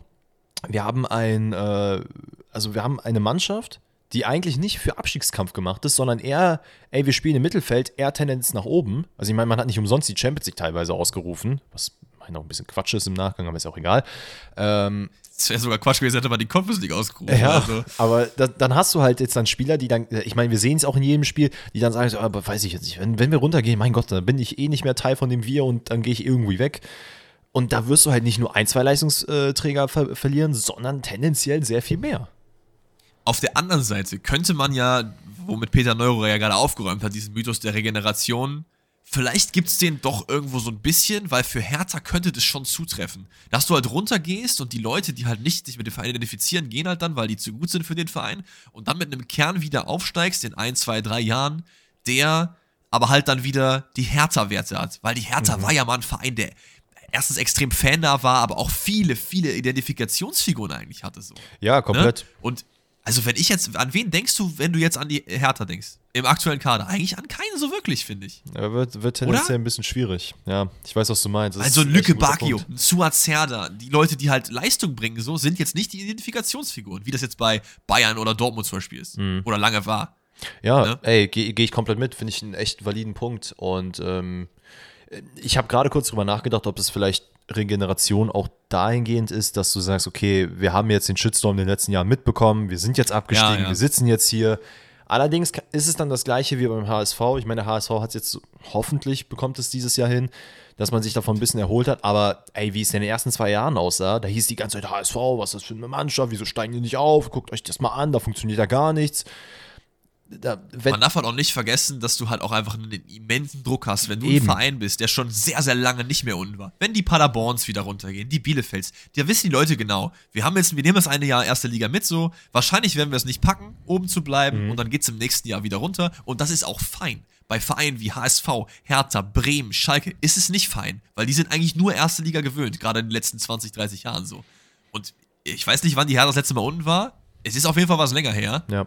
Oder waren die überhaupt schon mal unten? Ja, muss ja eigentlich. Ja, ne? doch, doch. Eigentlich, ja, genau. Ähm, ja, also es wird, es wird spannend sein. Und HSV, ist auch jetzt wieder vier Punkte hinten dran in der äh, zweiten Liga, ne? Mit vier Spielen zu gehen. Ja, ich glaube, dass wir wieder Relegation werden. Und wenn man dann auf Bochum trifft, sehe ich Bochum vorne, sage ich dir ganz Und das ehrlich. ist halt auch dieses, ähm, dieser Druck, der natürlich da auch entsteht. Also den haben wir beim HSV in den letzten Jahren auch schon oft gemerkt, ähm, dass gerade gegen Ende der Saison, das wird in den Medien natürlich ein bisschen aufgebauscht, aber dass das heißt, da choked äh, der HSV leider so ein bisschen und das gleiche könnte bei Hertha dann auch passieren. Aber ich würde sagen, wir schließen die Frage damit ab. Wir sind beide der Meinung, Absolut. dass Hertha nicht direkt aufsteigen würde und würde sagen, gehen wir zur nächsten Frage. Eine Sache noch, ich lasse mich natürlich auch gerne eines anderen überzeugen. Ich finde, Hertha ist ein Verein, den ich immer gerne in der Bundesliga sehe, so und wenn die wieder hochkommen, ist es auch nicht schlimm. Ach, das sag ich auch Nächste nicht, Frage nein. kommt von Matti. Nächste Frage kommt von Matti. Der fragt: Glaubt ihr, dass ihr Vorurteile habt gegenüber Ostvereinen, zum Beispiel Cottbus, Hansa oder Dresden? Wo ich mir auch gedacht habe: Okay, coole Frage, Matti, aber Leipzig, Digga, also ist doch der erste Ost, also der erfolgreichste Ostverein, über den man in den letzten Jahren noch eigentlich redet. Oder ist, zählt Leipzig als Ostverein? Ist doch Osten, oder? Ja, schon, aber ich glaube, es ist schon ein Unterschied, weil du hast, also ich glaube, man, man muss schon ein bisschen die Fans unterscheiden Ist, zwischen das- Dresden ah, ist, und Leipzig. ist das so ein. Absolut, absolut, 100 Prozent. Das ist null dasselbe. Aber ist es so ein Ding, dass man sagt, das sind die Ostclubs Leipzig zählt nicht dazu, weil es nicht so der True Ostclub ist? Vielleicht. ja, das ich, weiß ich ich nicht. denke komme schon. nicht aus dem Osten. Ja, aber es ist ja so, also Ähm, ich glaube es auch, ich kann es jetzt auch nicht sagen, ich bin auch nicht im Osten, aber ich habe schon das Gefühl, dass Leipzig eher so ist, ja, aber da sind nicht die wahren Fans, sodass man das halt so ein bisschen sagt. Vor allen Dingen, weil es ja auch noch die BSG Chemie und Lok Leipzig gibt, was ja auch beides äh, äh, sehr traditionsreiche Clubs in derselben Stadt halt sind. So, ne? Also ich glaube, die würde man dann eher als äh, Ja. True Ostclubs bezeichnen. Genau, aber haben wir Vorurteile dagegenüber? Ich würde sagen, wahrscheinlich schon. Also irgendwelche Vorurteile, wenn ich an Ostclub denke, dann denke ich auch oft an Nazis, weil Mhm. da einfach der größte, größte äh, Auflauf von Na Nationalsozialisten oder Neonazis einfach ist. Heißt aber nicht, dass ich jetzt sage, Cottbus-Fans, äh, Hansa-Fans, Dresden-Fans sind Nazis. Gerade Dresden ist ja auch oft gescholten gewesen mit Nazis, auch wenn ich auch weiß, dass das auch nicht immer so die, die, die größte Wahrheit ist. Ich glaube, da ist auch viel ähm, wenige Leute, die sehr laut sind, drängen sich in den Vordergrund. Ich glaube, Dresden hat auch sehr, sehr wunderbare Fankultur außerhalb davon. Und auch Dresden ist kein Nazi-Club oder so. Also ich finde generell eigentlich, also ich habe mich jetzt nicht damit beschäftigt, aber ich weiß nur, dass Lazio auf jeden Fall eine sehr, sehr große Neonazi-Community hat. Ähm, aber ansonsten fällt mir jetzt kein Verein ein, den ich damit so krass in Verbindung bringen würde. Aber trotzdem, vielleicht ist da irgendwie auch immer so ein bisschen, bisschen Beigeschmack dabei. Vielleicht denkt man irgendwie unterbewusst immer dran. Ähm, das würde ich mir, dafür würde ich mich jetzt gar nicht freisprechen. Ich finde aber die, die Clubs, die jetzt genannt wurden, eigentlich alle geil. Also es sind eigentlich alles Clubs, wo ich sage, ballert, wenn die mal wieder eine Liga höher spielen. So Cottbus würde ich unfassbar gerne wieder zweite Bundesliga sehen zum Beispiel. Äh, äh, Dresden auch. Ich finde, die, den Abstieg fand ich auch. Ich meine, Lautern hat es dadurch hochgeschafft, das fand ich geil, weil ich liebe Lautern. Aber Dresden gehört auch in die zweite Bundesliga so. Äh, wie sieht es bei dir aus? Also ich muss halt auch sagen, klar, man ist so ein bisschen unterschwellig davon beeinflusst, ähm, was die, ich glaube auch was die politische Meinung so ist, beziehungsweise die gesellschaftliche. Das hat weniger mit Fußball zu tun, sondern generell Ja. wird ja oft, das, das ist für- gar nicht der Fall, denke ich mal. Aber ich glaube, es gibt halt schon sehr, sehr starke Rechtstendenzen im Osten von Deutschland. Nicht, und, nicht bei Absolut, allen, das aber ist bei ja, vielen. Das, das brauchst du, glaube ich, gar nicht glauben. Das ist ja einfach ein Fakt, dass da auch, das muss ja nur auf die Wahlergebnisse. Stimmt, das waren doch irgendwie auch 28 Prozent für die AfD oder irgendwie sowas. Ist ja auch egal, wir wollen gar nicht in Weiß die Politik abdriften, aber ähm, äh, was man natürlich auch sagen muss, es gibt in wahrscheinlich fast jedem Verein äh, rechtsradikale Gruppierungen. Ähm, Absolut. In der einen halt mehr, in der anderen weniger. Es ist halt, ich sag's mal so, was ich halt bei Dresden-Fans zum Beispiel sehr, sehr geil finde, ist, die nehmen halt eigentlich kein Blatt vom Mund. Also wenn denen halt nicht, nicht, nichts passt, dann sagen die das halt auch in, in den Fans halt. Also mit irgendwelchen Bannern und sonst was. Wie gesagt, ne, im Rahmen. Aber grundsätzlich finde ich das halt cool. Die, die äh, trauen sich halt auch was zu machen. Und ich hatte ja schon mal, glaube ich, von dieser, ähm, von dieser Doku gesprochen in der Sportschau, die sehr, sehr geil war, wo über diese Drittliga-Vereine gesprochen wurde. Und da sieht man halt auch, dass es eben nicht nur diese Stereobilder gibt, die in den Medien vielleicht hier und da mal gezeigt werden. Dresden-Fans, Cottbus-Fans, Ostblock-Fans, das sind alles, äh, alles Nazis. Das ist halt nicht der Fall. Es gibt auch sehr, sehr viele, äh, sagen wir mal, Ultra-Bewegungen, und da ist ja auch nochmal, ne, Hooligan-Ultra ist nochmal ein Unterschied, die sehr, sehr viel für den Fußball tun. Und Es gibt auch gerade, es gibt auch teilweise sehr, sehr, sehr viele linke Strömungen auch innerhalb dieser Vereine. Ne? Ich Ja, ja. weiß nicht, welcher von beiden es ist, Lok oder BSG, aber einer davon hat auch eine sehr, sehr linke Community, äh, soweit ich weiß. Ja, Leute, generell, ich glaube, ich glaube, diese Vereine sind doch alle sehr, sehr fannah eigentlich. Also so Ja. kommt mir das zumindest vor, um jetzt was Positives zu sagen. So. Weil ich glaube, da ist halt noch so richtig true, truer Fußball. Ich glaube, da ist halt wenig, äh, obwohl Vielleicht gibt es auch Kritik und so. Ich, ich, bin jetzt auch nicht so krass drin, aber das wäre jetzt so meine, meine Devise, wenn ich jetzt da so drüber nachdenke. Aber Vorteile, positiv und negativ, sind überall da. Ähm, aber ich habe mehr Bock auf mehr Ostvereine, Leute. Mehr Ostvereine, sehe ich. Sehe ich, sehe ich, sehe ich. So, von dem äh, politisch schwierigen Thema gehen wir jetzt rüber zu Shortys Frage. Der macht nämlich eine kleine Startbench-Cell, sind nur zwei Dreierpärchen. Also einen dürfen wir behalten, einen äh, packen wir auf die Bank und einen verkaufen wir. Mhm. Der erste ist eigentlich easy. Ich weiß nicht, ob du das anders siehst. Das ist Buffon, Petr Cech und äh, Samir Handanovic. Äh, äh, äh, zur aktuellen Phase oder generell? Ja, generell. Aktuelle Phase, Handanovic ist halt, der geht gleich ins Altersheim. Ja, aber Cech und Buffon auch. Wenn die ja, nicht sogar da drin die, so schön sind. Ich weiß, aber Handanovic hat gefühlt, ich weiß nicht, ob ich da jetzt falsch liege, aber er hat das letzte Profispiel, weiß ich nicht, vor Wochen gemacht. Ja, das, das, das stimmt schon, weil auch Onana einfach gut ist. Naja, ähm. Oh, Check aber natürlich auch, der ist ja retired, ne? Also ist eigentlich Bullshit, was ich gelabert habe. Wir, wir, reden, wir gehen Prime. Prime Buffon, Prime Check, Prime Prime Buffon ins Tor, ähm, Czech auf die, auf die Bank und Handanovic verkaufen. Wobei ich auch sagen würde, dass zwischen Buffon und Czech ist, ist auf jeden Fall closer als zwischen Czech und Handanovic, oder? Ja, ja, auf jeden Fall. Also Petr Czech war, auf, ich weiß gar nicht, ob der Czech oder Czech, kein Plan, Leute. Äh, wahrscheinlich, die Tschechen unter euch, was des Wortes, werden es wissen. Ähm, ja, der war auch geisteskrank. Geisteskranker Typ so. Also der bei Chelsea Hab damals war wirklich anders. Ja, sehr, sehr nicer Typ. Äh, dann haben wir, das finde ich sehr, sehr schwierig objektiv zu bewerten. Wir haben Van Persie, Drogba, Eto als nächstes Van Persie, Drogba, Eto. Boah. Weil, Leute, ihr wisst es, Leute, die von anderen Kontinenten kommen, die nicht Südamerika oder Asien äh, oder Südamerika oder Europa sind, immer Bonus. Kommst du aus Asien? Ich find's geil. Kommst du aus Afrika? Finde ich übel geil. Bist du Nordamerikaner? 10 Euro auf deinen Nacken, Junge. Und deswegen würde ich aus dem von meinem Herzen her auf jeden Fall von Persi verkaufen. So. Ist das unfair? Wahrscheinlich. Ja, weiß ich nicht. Ich gehe da, glaube ich, auch mit. Weil, guck mal, ich brauche halt, also Drogba war schon wirklich unter Mourinho. Ich liebe halt einfach Drogba so. Wirklich, das, da, habt ihr, da habt ihr echt einen wunden Punkt bei uns getroffen, weil Drogba ist wirklich einfach eine Herzensangelegenheit. Ich würde ihn aber nicht von Anfang an spielen lassen. Oh. Ich würde, glaube ich, Eto vorne reinsetzen. Ja, er in seiner Prime also einer, der wirklich sehr viel Wind macht, der gut abschließen kann. Er hat wirklich alles gehabt, ne?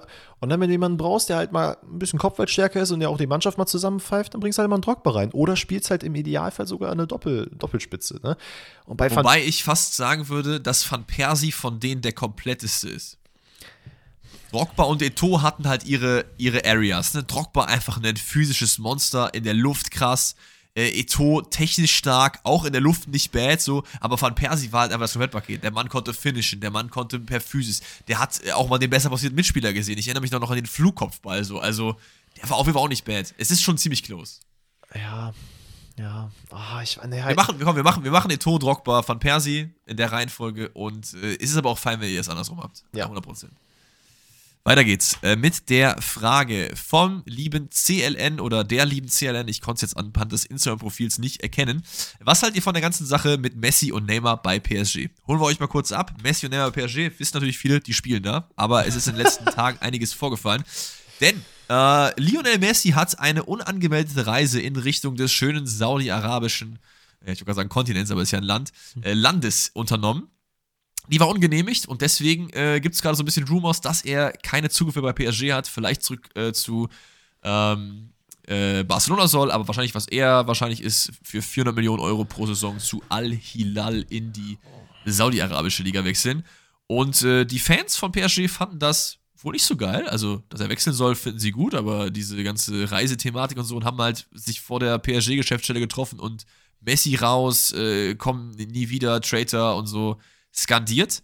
Einige haben sich auch so weit äh, getraut vor Neymars Privatgrundstück und haben da gesagt, Neymar, du kannst gleich mitgehen, wir brauchen dich hier nicht mehr. Was ich auf jeden Fall schon ein freches Stück finde, so. Ja, was sagen wir dazu? Also, dass Messi nach Saudi-Arabien geflogen ist, kann natürlich, ich muss ehrlich sagen, ich weiß nicht genau, weswegen das jetzt dahin äh, gewesen ist. Es kann natürlich Vertragsverhandlungen sein, es kann aber natürlich auch sein, dass er als Botschafter der WM, weiß ich nicht, Kaffeekränzchen da gemacht hat, keine Ahnung. Wurde ja jetzt für zwei Wochen suspendiert, auch vom Verein. Äh, dass man unangemeldet irgendwo hinfliegt, macht man nicht. Dafür hast du, dafür bist du Profi, dass du sowas abklärst, dass du sowas checken musst. Das ist alles vollkommen in Ordnung. Du kannst freie Vertragsverhandlungen machen, wenn du nur noch sechs Monate Vertrag hast. Das ist alles in Ordnung. Aber klär es mit dem Verein ab. Ja. Ähm, dass Barcelona im Raum ist, das ist ja schon was länger da. Barcelona macht das auch sehr offensiv und will ihn haben. Ähm, Ob es dann passiert, keine Ahnung. Ich muss ehrlich sagen, ich bin nach wie vor ein Verfechter davon, dass Messi nicht zu Barcelona zurückkehren sollte. Da haben wir schon ausführlich drüber geredet. Ähm, hat diverse Gründe, äh, unter anderem, dass man einfach wieder das komplette Spiel und den kompletten Verein um ihn herum baut. Verloren und das komplette Gehaltsbudget ja. und dann wieder ganz viele Spiele abgeben müsste. Und also da haben wir zu Genüge schon drüber geredet. Genau. Aber sehe ich auf jeden Fall. Ich muss halt sagen, ich finde es krass, weil, also Neymar hat sowieso, dass er überhaupt noch bei Paris spielt, finde ich sehr wild. Ich glaube, das hat natürlich auch sehr viel mit seinem Gehalt und seinem Marktwert zu tun, aber ich kenne keinen, also ich glaube, es gibt kaum Paris-Fans, die sagen, boah, voll geil, dass Neymar bei uns ist, weil es immer schon, seit den ersten zwei Jahren gab es so viele Fauxpas. Dann ist er mal hier immer zu dem Geburtstag seiner Schwester verletzt. Ne? Das ist auch mittlerweile kein, äh, kein Geheimnis mehr. Äh, dann einfach abwinken, dann das, dann das. Streitereien um den Elfmeter. Mbappé so ein bisschen der Ziehsohn oder der Wunschsohn von allen äh, PSG-Fans. Da auch irgendwie negativ aufgestoßen. Deswegen, dass man ihm dann da hingeht und sagt, ey, du kannst dich auch direkt verpissen, finde ich jetzt ein bisschen unnötig. Muss jetzt nicht sein. Ja, das stimmt. Dass man sich da jetzt auch vor, vor die Geschäftsstelle hinstellt und sagt, ey, dann verlass den Verein doch, muss ich ehrlich sagen, verstehe ich nicht ganz, weil warum denn jetzt? Nur weil er jetzt das gemacht hat? So, selbst wenn er da in Verhandlungen tritt und es schon offen kommuniziert wurde, dass er halt, also ist noch nicht offiziell, aber es wurde, wird ja offen drüber gesprochen, dass er den Verein verlassen wird. Ich meine, Fabrizio Romano hat schon oft geschrieben. Äh, weiß ich jetzt nicht, warum man da so einen Aufstand macht, weil es war klar, dass Messi jetzt nicht die nächsten zehn Jahre bei PSG bleiben wird. Ähm, also, wa warum? Ich verstehe halt nicht ich, den, den, den, Zorn, der da ich jetzt Ich weiß es auch nicht. Auf der anderen Seite haben wir auch gesagt, oder du hast vor allem auch eben gesagt, dass du es cool findest, wenn Fans ihren Mund aufmachen. Und ich finde schon, wenn jetzt irgendwie Spieler sich irgendwie Fehltritte erlauben, solange es halt im Rahmen bleibt und nicht beleidigt wird, ist es schon okay, hm. jetzt nicht vor das Haus zu gehen, aber von mir aus vor der Geschäftsstelle äh, einen Banner aufzuhängen, so, Neymar, wenn du das so und so machst, wollen wir das halt nicht haben. So. Ja, ja. Das ist fein. Aber ich, ich verstehe auch diesen ganzen, also vielleicht sind da auch andere Leute mehr drin, ich verstehe auch diesen ganzen äh, Trubel jetzt wegen dieser Reise auch nicht unbedingt keine Ahnung. Also ich glaube, deuten das die Fans so, dass er halt gehen will und deswegen äh, so, so nach dem Motto, du, du Verräter oder so. Das ja, aber das war ja, wie gesagt, das ist ja das, was ich meine. Das ist doch schon klar. Ja. Selbst wenn er zu PSG wieder zurückgeht, äh, zu Barcelona zurückgeht, dann würden die ja auch auf die Straße gehen. Und also, weiß ich, ich weiß nicht. es nicht. Ich weiß nicht. Lassen wir uns, lass uns zu einem etwas äh, schöneren Gerücht kommen. Und zwar fragt der liebe Ben, was haltet ihr, Klammer auf, speziell Danny, Klammer zu, vielen Dank an dieser Stelle von mir, äh, vor dem Sancho zurück zu Dortmund-Gerücht? PS, feier den Podcast, keep up the good work. Kurs geht raus an dich, Ben. Also Danny, was hältst du von dem Sancho von zurück zu Dortmund-Gerücht? Sorry. Ähm, also, wir haben, haben ja schon mal drüber geredet. Also ich bin, sagen wir mal, ein bisschen Sancho-Fan, würde ich mal behaupten. Ich liebe den Jungen wirklich ja. sehr. Und ich glaube, sollte, also das wäre meine Wunschvorstellung. Es wird nicht passieren, aber es wäre meine Wunschvorstellung, zu sehen, wie Bellingham und Sancho im Dortmund-Trikot zusammenspielen würden. Ich glaube, ich würde weinen. Jedes Spiel. Egal, ob die verlieren, schlecht spielen. Ich würde einfach weinen, weil meine beiden Lieblingsspieler einfach zusammenspielen. In meinem Lieblingsverein. Aber es ist ja die folgende Situation. Sancho ist ja äh, bei Manchester United so. Er ist nicht auf dem. Ne, er ist nicht auf der Planke und springt jetzt demnächst runter, wird im Sommer safe verkauft, aber es gibt zumindest Tendenzen und äh, Gerede darüber, dass man eventuell doch darüber nachdenkt, äh, ihn abzugeben, weil er halt nicht so performt, wie er performt hat. Es gab die Situation nach der, nach der e nee, dass er nicht zur WM mitgenommen wurde, was ihm wohl mental sehr, sehr stark mitgenommen hat, ähm, wo er auch sehr viele Probleme mit äh, rausgezogen hat. Und aktuell ist es aber so, dass er wieder reingekommen ist, dass er halt doch eigentlich schon ganz gute Spiele macht, aber man immer noch nicht so richtig das bekommt, was man von sich, sich von ihm erhofft.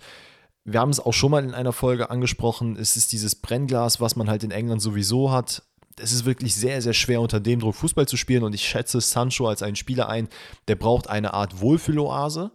Ähm, nicht, weil er irgendwie hochnäsig ist oder weil er sonst nicht Fußball spielen will, sondern scheinbar schafft es nicht. Es gibt Spieler, die brauchen einfach ein gewisses Umfeld, damit sie halt performen können, wie er halt bei Dortmund performt hat. Und ich glaube aber, ich fände es unglaublich geil. Es würde aber unter, in meinen Augen, nur folgenden Umständen passieren können wäre, wenn Bellingham im Sommer den BVB verlässt, Richtung Real Madrid, was ja gerade äh, besprochen wird, für Summe XY. Und dann wird es halt sehr, sehr schwierig, weil Sancho müsste gekauft werden für, keine Ahnung, lass es von mir aus 60, 70 Millionen sein. Was schon, weiß ich nicht, ob Dortmund das machen würde. Es ist ein Arsch viel Geld. Wäre das, wäre das auch ein gutes Investment? Das kommt ich noch hinzu. Das kommt nicht. noch hinzu. Also damit kannst du halt so viel mehr machen. Da, da, genau das ist das Problem also beziehungsweise es gibt halt mehrere Probleme. Einmal, dass du diese, diese Summe zahlen musst. Es gab ja die Rede von einer Laie und dann mit Kaufoption, aber warum sollte Manchester United das machen? Da haben die ja gar nichts von. Ähm, dann, wie du sagst, es ist ein hohes Investment, was man eigentlich an anderen Stellen machen müsste. Man braucht safe links und rechts Verteidiger. Also zumindest feste Verteidiger. Klar, wir haben da jetzt Riasson und Wolf und sowas, aber das sind ja jetzt auch nicht die Nummer 1 Prioritäten, die man da setzt, sondern will ja eigentlich nochmal nachsetzen. Wir haben über Innenverteidigung geredet, wo man nachsetzen müsste. Über einen Stürmer muss man tendenziell vielleicht drüber nachdenken. Es gab Flügelspieler, man weiß nicht, was mit Torgan Hazard passiert. Man weiß nicht generell, wie es da aussieht. Wird Guerrero weiter verlängern und so weiter und so fort. Es gibt andere Baustellen, an denen man arbeiten müsste. Insbesondere, wenn Bellingham geht, brauchst du halt jemanden im Mittelfeld. Da musst du halt jemanden holen. Und ich finde, Absolut. wenn du, also wenn du halt Sancho holen würdest, würdest du Leuten wie Adiemi, Malen, Brandt, äh, wem auch immer, du würdest halt den leider so ein Brett vors Gesicht halten und sagen, hier, ne, ihr seid super, aber jetzt haben wir den Sancho und der macht das jetzt mal. Das würde bei einer Laie passieren, das würde bei einem Kauf passieren. Und ich glaube, das würde halt der Entwicklung von diesen Spielern, ja, es würde die halt, es würde denen halt, glaube ich, nicht helfen, weil ich glaube schon, wenn Sancho da reinkommt Absolut. und ansatzweise so performt, wie er bei Dortmund performt hat, dann können die anderen Stand jetzt zumindest einpacken, was fußballerisch angeht. Guck mal, vor allem, du müsstest halt, also ich meine, Sancho hat jetzt einen Marktwert von, keine Ahnung, 70, 70 Millionen, 75 Millionen, hat aber auch noch einen Vertrag bis 26. Das heißt, du müsstest wahrscheinlich, wenn du Glück hast, 60, 65 Millionen veranschlagen. So. Ja. Und das auch nur, wenn United ihn wirklich loswerden will. Das muss ja sogar noch mehr bezahlen. Und das kommt noch hinzu, das Für ist ja gerade noch im Raum, ob die das überhaupt wollen. Absolut. Und für den Preis äh, hast du halt viel, viel andere Baustellen, was du gesagt hast. Du hast vor allen Dingen erstmal die, die Baustelle, wenn Bellingham wirklich geht, musst du mit dem Geld einen Ersatz halt holen, so. Ja. Ähm, und da ist jetzt der Markt auch nicht so unerschöpflich, weil du brauchst ja schon jemanden, der schon ein gewisses, äh, eine gewisse Klasse auch hat. Ich würde aber jetzt keinen 28-, 29-Jährigen holen, sondern halt lieber so einen, von mir aus Conor Gallagher von Chelsea oder so. Jemand, der noch, noch nach oben gehen kann. So. Ja, der, und vor allen Dingen würde, wäre meine erste Wahl, sage ich jetzt ehrlich, weil du würdest ihn auch retten. Der muss weg von Chelsea, Digga. Also, wo diese ganzen Leute jetzt da geholt wurden, so, der hat da nichts mehr verloren. Also eigentlich müsstest du bei Chelsea jeden Spieler, der irgendwie nur tendenziell so leicht auf der Ma Junge, Hakim Ziyech bei Chelsea, oh mein Gott, das wäre so schön. Das, das würde ich so fühlen, ne? Den in der Bundesliga. Das Ziyech bei Chelsea? Äh, bei Chelsea, bei Dortmund, sorry, meine ich. Ja. Das wäre schon sexy. Nee, aber aber der ist ja nicht bei Chelsea. Hakim Ziyech, Ja, natürlich. das wäre PSG. Du meinst Reece James. Nein? Hakim Ziyech ist doch nicht bei Chelsea. Natürlich. Ach, Hakim Ziyech, ich hab Hakimi im Kopf. Ich dachte mir gerade, bist du eigentlich dumm? Oh mein Gott, ich hab den, den Danny Namensträger gemacht. Let's go. Ich dachte gerade schon so kacke, was habe ich denn jetzt wieder durcheinander gebracht? Nein, Hakim Ziyech, natürlich ist er bei, äh, ist er bei Chelsea. Aber dem müsstest du, stimmt, komm, für das Sancho-Geld holst du dir Gallagher und Ziyech fertig. Hol dir noch Da muss einen Mount mit hinterher, komm, pack dir noch ein, zwei andere Jugendspieler von denen und dann Abfahrt. Ja, keine Ahnung. Also ich, ich sehe es auch Ich nicht. glaube Es auch ist nicht, eine es coole romantische Story. Ähm, Es müsste, schon, es müsste schon sehr viel passieren, damit das in irgendeiner Art und Weise lukrativ für beide Vereine sein wird, sowohl finanziell als Absolut. auch generell vom Gewinn, den man daraus ziehen kann. So, nächste Frage. Vom Kiwi, von der Kiwi, ich weiß nicht. Wie weit wollt ihr mit eurem ganzen Fußball-Content noch kommen? So ein bisschen eine Frage, so transparenzmäßig. Das ist ja auch so ein Ding bei uns, dass wir auch gerne immer fragen zu unseren Zukunftsplänen. Äh, wie soll der Podcast aussehen? Was haben wir noch alles mit euch vor? Äh, äh, gerne beantworten. Und ja, wie weit wollen wir noch kommen? Ich glaube, nirgendwo hin. Weil bei uns ist es, glaube ich, so, dass wir jetzt nicht so die dicksten Ambitionen haben. Wir sitzen jetzt nicht hier, wenn wir vor dem Podcast reden und sagen, ey, boah, in zwei Jahren, da äh, haben wir 80.000 Hörer. So, wir reden halt darüber, ey, wäre voll cool, wenn da mehr Leute am Start sind. Wäre voll cool, das und das zu machen. Aber es ist jetzt nicht auf Teufel komm raus, unsere Ambition, irgendwas damit zu machen. Solange wir daran Spaß haben, werden wir das einfach weitermachen. Und wenn das irgendwann nicht mehr so sein sollte, dann würden wir euch sagen, Leute, war eine schöne Zeit, aber wir machen jetzt andere Sachen so. Ähm, ich glaube, die Frage zielt aber auch so ein bisschen dahin ab, was wir noch geplant haben für die Zukunft. Ähm, und auch da würde ich jetzt mal sagen, sagt niemals nie. Wir wissen halt nicht, was halt noch geht. Ne? Wie, viel, wie viel Bock habt ihr auf mehr Sachen? Äh, vielleicht mal ein paar mehr Videos auf YouTube, äh, Gäste im Podcast. Vielleicht auch mal, ich würde halt voll gern auch mal ein paar von euch treffen. So, vielleicht können wir irgendwann mal was Live-mäßiges machen. Das wäre super cool. Aber es ist jetzt nicht so, dass unsere ganzen Efforts darauf ausgerichtet sind, größer zu werden, zu wachsen, äh, 500.000 äh, Sponsoren ranzuholen. So, das, das ist bei uns einfach nicht so. Also wir wollen einfach das machen, worauf wir Lust haben und das war jetzt meine zwei Cent, habe ich jetzt gelernt äh, zu der Sache und deswegen übergebe ich an den lieben Dennis. Ähm, ja, aber ich kann das komplett, ich gehe da komplett mit, ich kann das auch unterschreiben. Ähm, ich finde auch gerade, das macht uns halt auch so ein bisschen aus, dass wir eben jetzt nichts versuchen zu Absolut. forcieren. Ähm, ich habe sehr viele Leute in meinem Umfeld, die Sachen ausprobiert haben, wo es dann leider in eine unschöne Richtung gegangen ist, weil man es halt zu schnell, zu stark professionalisieren wollte, wo dann keine Ahnung, da, da kam, wir wollen das machen und wenn wir das Ziel bis da nicht erreichen, dann ist alles vorbei. Und wir haben ja den Podcast auch in erster Linie angefangen, weil wir einfach Bock hatten, über Fußball zu sprechen und wir sind, wir sind, natürlich überwältigt von dem ganzen positiven Support, den wir von euch bekommen. Also es ist ja atemberaubend. Wir haben an, an, diesem, an diesem Punkt haben wir nicht mal ansatzweise daran gedacht, dass wir äh, nach nicht mal einem vollen Jahr überhaupt sind. Und äh, wir reden davon, dass wir halt mit den, also wenn man jetzt zum Beispiel auf Podcast-Charts äh, sich das anschaut, mit welchen Leuten wir da überhaupt verglichen werden, scheinbar. Das ist absolut wild. Also das macht uns natürlich sehr, sehr glücklich und das zeigt uns auch, dass natürlich, ja, wir zumindest etwas richtig machen. Ähm, grundsätzlich Ziele habe ich persönlich jetzt, also natürlich immer weiter wachsen. Es ist halt immer sehr, sehr schön, immer mehr Leute damit abzuholen. Gerade weil wir auch so ein bisschen für uns so die Mission genommen haben, dass wir jetzt nicht den äh, Schlag drauf, äh, Schlagzeilen Fußball hier berichten wollen, sondern einfach euch auch mal so ein bisschen eine andere Sichtweise zeigen, die ein bisschen reflektierter ist, die vielleicht nicht so populär ist, aber die halt einfach mal was anderes zeigt. Ähm, das würden wir halt gerne machen dadurch natürlich so viele wie Leute, äh, so Leute wie möglich abholen. Mein persönliches Ziel, es gibt ein einziges Speed, das würde ich gerne machen. Oh. Und das ist, ich, ich will in irgendeine Fußballshow. Ich weiß nicht wieso, aber also ich, ich so, so Doppelpass davon. Ja, Doppelpass, ja, okay. Doppelpass, ja, würde ich machen, aber ich habe eher Bock auf die Broski-Show, da habe ich Lust drauf. Okay, Broski, also wenn du es hörst, kannst du uns gerne mal einladen. Oder einen von uns und dann nächste Woche den anderen. Oder Leute, oder Leute, haut mal bei Broski irgendwo in den Kommentaren, TikTok, was auch immer, haut mal Pfosten rettet raus, dann kommen wir da vielleicht mal in zwei, drei Wochen hin.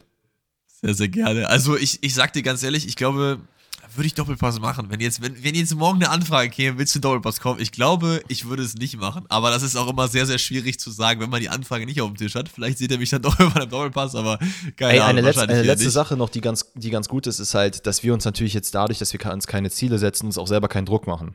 Weil wenn wir jetzt anfangen ja, zu sagen, oh, wir müssen jede Woche das machen, wir machen das, wir versuchen halt peu à peu Dinge zu machen, die zu optimieren. Wir haben zum Beispiel hier und da jetzt mit äh, Streams angefangen, die ihr euch dann anguckt. Wir haben ja natürlich diese TikTok-Geschichte ein bisschen weiter aufgezogen, die jetzt deutlich intensiver bei Alex auf dem Kanal ist. Ähm, das sind alles so Steps, die wir jetzt machen. Aber wir müssen natürlich auch sagen, wir sind äh, sowohl in Zeit als auch in Ressourcen ein bisschen limitiert. Ähm, das ist einfach so. Absolut. Und das kommt halt mit dem, also mit dem Wachstum und mit der Zeit wird das natürlich auch weiter wachsen. Und äh, da könnt ihr euch natürlich darauf freuen, wenn wir halt zum Beispiel ähm, mit irgendwelchen Leuten, mit denen Alex zum Beispiel jetzt gerade Videos aufnimmt, dass man da vielleicht was von uns beiden sieht, dass wir vielleicht ein YouTube-Video machen, dass wir Leute hier in den Podcast reinholen, mit denen wir einfach Bock haben zu quatschen, die ihre Meinung dazu abgeben. Das sind alles. Ich bin auch, ich bin auch sehr, sehr sicher, wenn wir äh, in einem halben Jahr oder in einem Jahr nochmal hier sitzen und drüber reden, dann haben wir wieder ganz andere Videokonzepte, äh, ganz andere Sachen im Podcast. Vielleicht ändern wir das QA ab, vielleicht haben wir mehr noch mit Community-Interaktion oder so.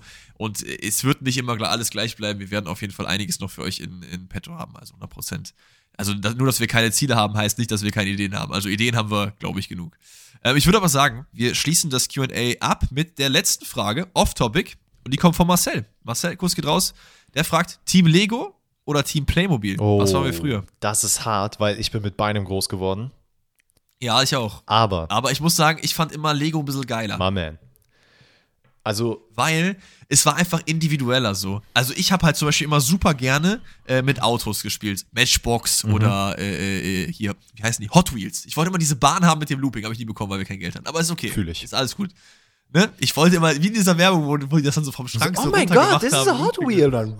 Äh, ja, Mann, Alter, das war mega.